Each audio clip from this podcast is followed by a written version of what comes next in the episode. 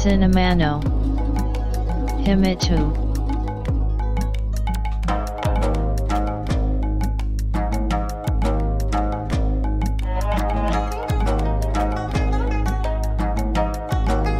This broadcast is made by Cinema Podcaster Fuji Walker.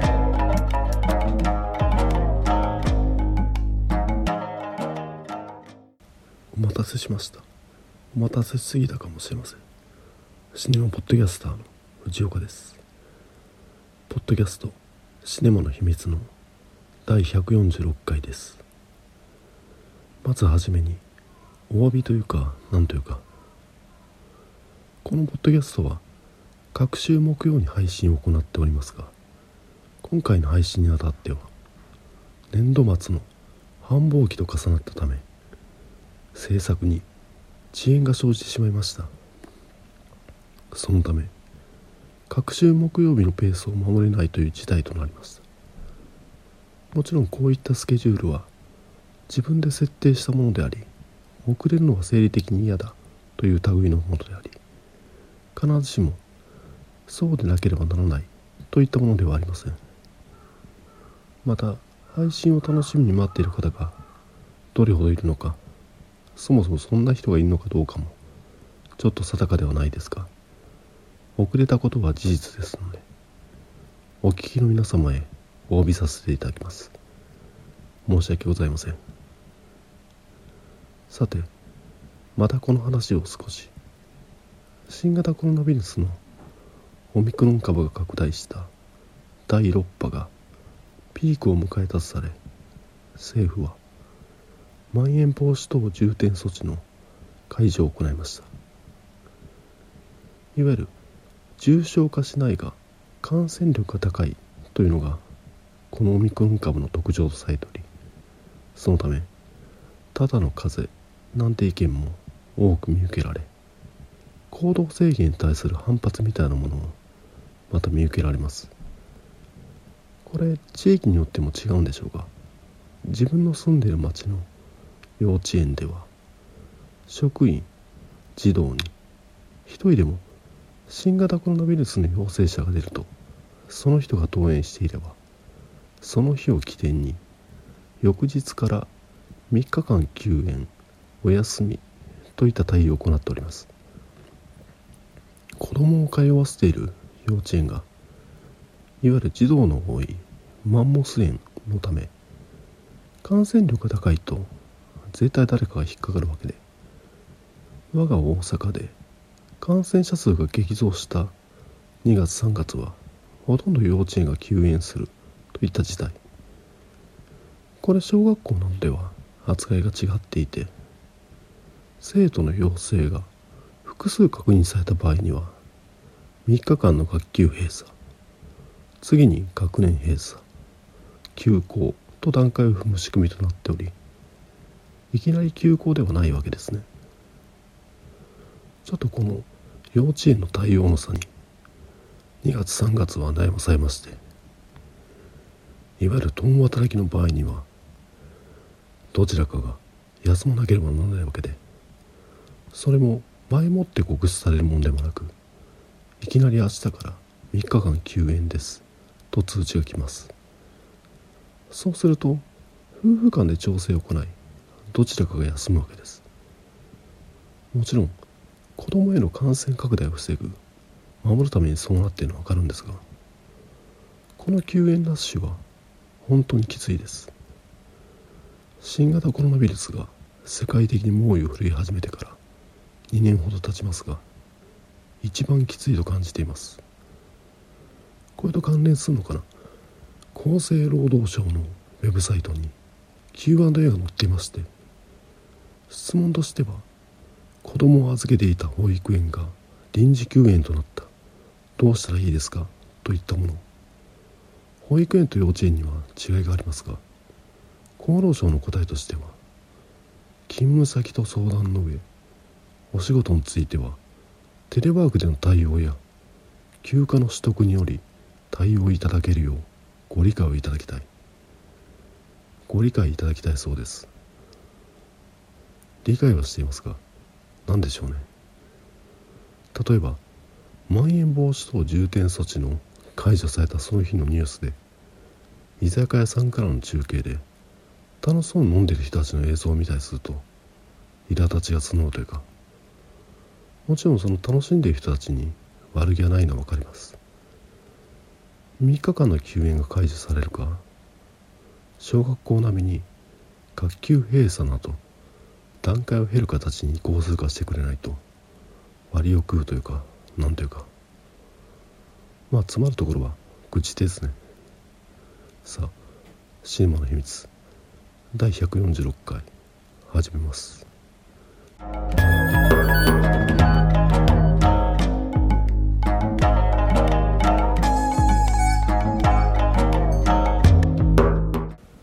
今回紹介した映画は映画「島次郎。島次郎とキラキラ王国の王子様」2022年に制作された日本映画です。島次郎とは真剣ゼミなど通信教育を手掛けるベネッセが展開する子供向き通信教材である子供チャレンジのイメージキャラクター。またアニメシリーズであるしましま虎の島次郎の主人公。このアニメしましま虎の島次郎は1993年当時としては当たり前であった 2D アニメとして放送開始されましたが2012年に始まる後継番組「しまじろうのワオ」からはトゥーンレンダリングされた 3D アニメと変更されています。トゥーンレンダリングはいわゆる手書きやイラストで描かれた 2D のキャラクターを CG で表現する手法で本作はそのトゥーンレンダリングで描かれた「しまじろうのワオ」の劇場版映画作品となっており島次郎自体の映画シリーズとしては過去の 2D アニメ時代に3作品現在のトゥーンレンダリング版としては8作品そして中国で制作されている完全フル CG の映画版が1作品となっております。またこの映画作品の構造としてはかつてはアニメパートとバラエティ豊かな実写パートで構成されておりましたがここ数作品はアニメパートのみとなっているようです。アニメシリーズである「しましま虎のしまじろう」ですがベネッセが岡山県に本社がある関係なのか岡山県に本拠地を構えているテレビ東京系列テレビ瀬戸内が制作していまして我が大阪では放送されておりません。しかしながら関西の独立局である奈良テレビや日本の BBC こと琵琶湖放送などでは放送されていた気がします。そういったこともありこの島次郎のアニメそのものに対しては馴染みがありませんでした。しかし今やネットフリックスやディズニープラスなどのストリーミング配信の時代となっておりこの島次郎のテレビアニメや映画作品はそういった動画配信サービスでは配信されておりまして子供と一緒にそういった配信サービスで見たりしておりました。ちなみにこのアニメシリーズはテレビ瀬戸内が制作しているわけですが日本の三大都市圏である東京名古屋大阪。いわゆる東名阪以外の民放テレビ局がアニメを自社制作している例は他にはないようです。インターネット世界では岡山県のことを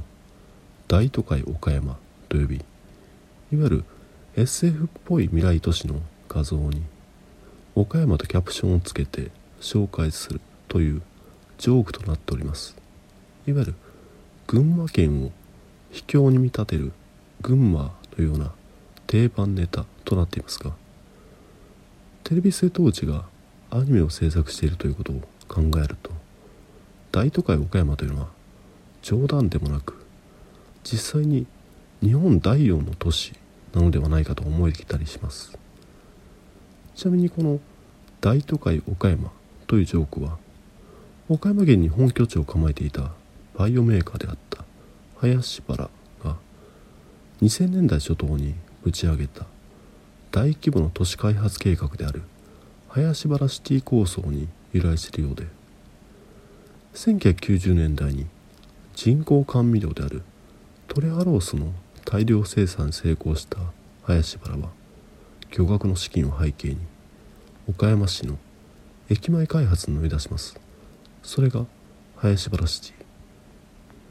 ユニバコとユニバーサル・スタジオ・ジャパンに並ぶ年間利用者数1000万人を見込んでおり新国立競技場並みの総工費1500億円といった代物が林原シティ。しかしながらこういったものは一時の夢と同じで儚く消えるものですが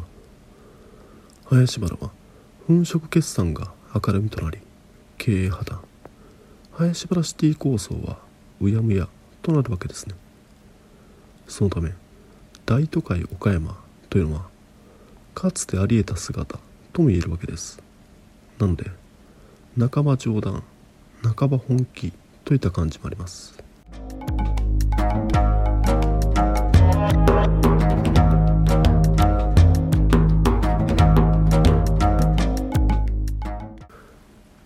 だいぶと横道にそいできてますが島次郎自体の話をすると名前の通り虎がモチーフとなったキャラクター教材なのでは対象の子供たちに合わせて年を重ねていきますがアニメにおいてはチャレンジ園に通う幼稚園児ぐらいの設定となっております基本的には素直ないい子ですが子供たちに自分の姿を投影してもらうためのキャラクターとなっているためか。内面の葛藤がやたら描写されるのが特徴かなと思います。お父さんは郵便配達員の島太郎。お母さんは専業主婦のさくら。妹に花たん女の子らしい友人としてうさぎがモチーフのミミリン男の子らしい友人として鳥がモチーフのトリッピー。大人びた友人として猫がモチーフのニャッキーなどがいると。彼らが毎回トラブルに直面し知恵を出し合って何とか解決につなげていくというのが基本構造となっています。トラブルの例を挙げると自分が欲しいと思っていたクリスマスプレゼントがもらえず望んでいないクリスマスプレゼントをもらうことになるミミリ兄弟がたくさんいるトリッピーが兄弟のお世話をするのに耐えかねて家を飛び出す。スポーツ万能なニャッキーが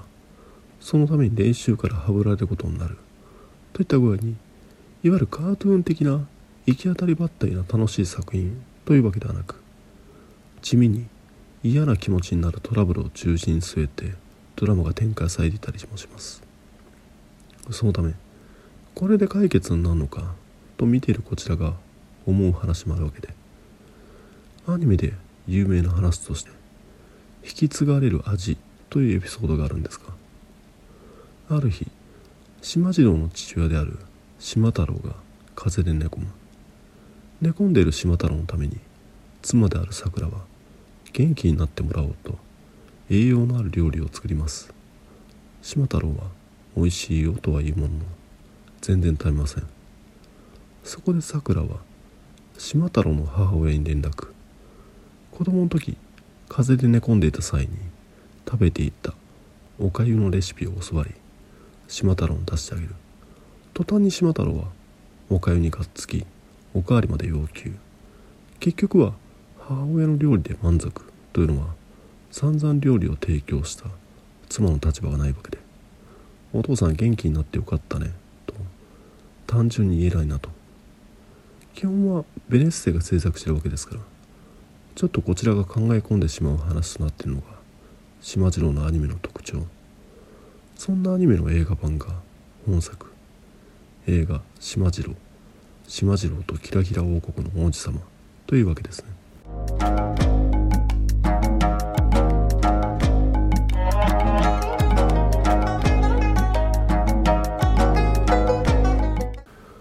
本作はいわゆる春休み映画ですね。お話はというと映画情報サイトの映画 .com によるとこんな感じ。ある時チャレンジ島にキラキラ王国の王子パールがやってくる。パールは将来の王として周囲から期待がかかる生活から逃れるため王国を抜け出してきたのだった。しかしパールがいない間に王国では大切なキラキラが失われるという大変な事態が発生。島次郎たちは王国の危機を救うため自分に自信を持てずにいるパールと一緒に冒険に出る。本作は休みの日に子供を連れて見に行きました。映画館の入り口で特典として上映中に使用する鍵カードと島次郎のサンバイザーをもらい席に着きます。春休み映画ではあるもののスクリーンはガラガラ。これ公開日の前の週からドラえもんの映画が上映されてるせいでしょうね。自分たちも含めて45組の親子がいるくらい。当時はまん延防止措置が発令中でしたので子供連れで混むのは嫌だなと思ってただけに拍子抜けというかとりあえず映画が始まる前にいただいたサンバイザーを子供の頭にかぶせてみるんですが恥ずかしさですかね？すぐに撮るわけです。まあいいかと。映画が始まるわけですがあれですね。いわゆる未就学児を含む幼児を対象としているためか。場内が真っ暗にはならず薄明かりの中で始まります。そしてスクリーンに現れた島次郎たちがいわゆるカウントダウンを呼びかけます。従来の島次郎作品なら子供たちも声を出して答えるんでしょうがコロナ禍です。島次郎たちは手を叩くように言うわけです。それは子供も喜んで叩きます。そんな感じに本編中は様々な仕掛けが用意されておりさらには途中に6分間の休憩があります。俗に子供の集中力の持続時間は年齢プラス1分なんて言いますから休憩時間が設定されているのはありがたいなと。そして子供は島次郎たちの呼びかけに応じて特典でもらった鍵カードをかざしたりしながら上映時間も1時間ほどですから言うてる間に終わります。ちゃっかりしてるなと思ったのがエンドロール後に来年公開の島次郎映画の予告編がついておりまた来てくださいねと。さらにその後にベネッセ会員の子供たちが歌に合わせダンスする映像が流れます。通信教材子供チャレンジは楽しいよとばかりに。それも終わってスクリーンが明るくなりいざ帰ろうとすると子供が上映前はかぶるのを拒否していた特典のサンバイザーをせがむじゃないですか。なので頭に乗っけてあり映画館を後にしました。この子にとっては楽しい体験だったんでしょうね。それだけで大満足ですと。さて本作映画島次郎島次郎とキラキラ王国の王子様の内容についてですがこれ面白いなと思ったのが主人公である島次郎は母親の無関心に憤りを感じゲストキャラである王子パールも母親との行き違いがありプチ家出をします。つまり仕事を抱える母親と子供との向き合い方というのが描かれ本来ならそれをどう大人側が消化するのかというのが大事だと思うんですが映画を通して子供たちは耐えるんですね。さらには大人たちに理解していると伝えるのがクライマックス。そこで唐突にそれまで子供視点で描いていた本作が母親視点に転換します。子供を連れて見に行っている大人が祝いたい一言を島次郎に代わりに言わせるわけですちょっとどうなんだろうこの演出はと感じはしましたが見ている子供はそんなことは気にしないわけで本作おすすめです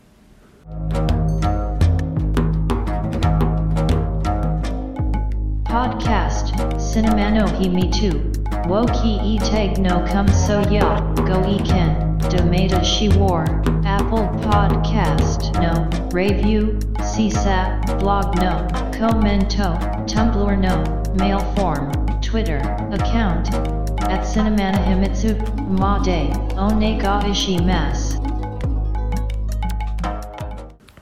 こんな感じで、映画島次郎、しまじろうと、キラキラ王国の王子様、紹介させていただいたんですが、どうでしょう？このポッドキャストでは、ネットフリックスで配信されているドラマの、スター・トレック・ディスカバリー」や Amazon の動画配信サービスであるプライムビデオで配信されている「スター・トレック・ピカード」が面白いという話をさせていただいておりますがその「スター・トレック・ピカード」のシーズン2の配信が先月から始まっているのでちょっとその話を。1960年代から始まり今も制作されているアメリカのテレビドラマ「宇宙大作戦」の最新シリーズがこの「スター・トレック・ピカード」でありオリジナルシリーズの後を受けて1980年代後半に始まったドラマ「新スター・トレック」の主人公であるピカード艦長のその後を描いたドラマシリーズとなっております。ドラマ「新スター・トレック」の完結編となった映画「ネメシス STX」でスター・トレックのファンであるトレッキーの誰もがアンドロイドのデータ少佐の扱いにモヤモヤしたわけですがシーズン1ではそのデータ消費の話が主題に添えられておりドラマ「新スター・トレック」の後日談としてよくできているなと感じました全10話のドラマを使って1キャラクターとの別れを丹念に描くというのは新規ファンの開拓を放棄しているのかと思うくらいに完全にトレッキー向きだなと。現在配信中のシーズン2ではそれに輪をかけてある目的のために主人公であるピカード艦長は21世紀の地球へとタイムスリップしますがこの過程が科学船長ご一行が1980年代のサンフランシスコに出向いてクジラを誘拐する。というお話のため反捕鯨映画として名高い映画「スター・トレック4故郷への長い道」へのオマージュとなっていたりピカード艦長が今回タイムスリップする年代と場所が2024年のロサンゼルスとなっておりこれドラマ「宇宙大作戦」のスピンオフである宇宙基地を舞台としたドラマ「スター・トレック・ディープ・スペース・ナイン」のエピソードで主人公であるシスコ司令官がこれまたタイムスリップした年代と場所が2024年のロサンゼルスのためシスコ司令官が登場するかもといった期待が盛り上がるわけですね。というのもこのシスコ司令官を演じたエイブリー・ブルックス映画俳優ドラマ俳優としてはこの20年活動を行っていない。半ば引退状態。またシスコ司令官は敵に操られたピカード艦長によって奥さんを殺されているというキャラクターとなっておりこの設定はやや消化不良で終わっているのでシスコ司令官が復帰してしかも因縁のあるピカード艦長と再会するというのはトレッキー泣かせのクロスオーバーとなるわけですね。そんなこんなで「スター・トレック・ピカード」のシーズン2の続きが気になって仕方がないという話でした。さあこれで今回の配信は終わりですが第146回が最終回にならないことを願ってます。お聴きいただきありがとうございました。ハイネート長寿。Shine wa no hi me too, podcast. Tuki ni sun kite. Kokshu makio b, hai shin. Bat kunan bar wo, mixcloud, ni tag hai shin chu. In to enjoy the next broadcast distribution.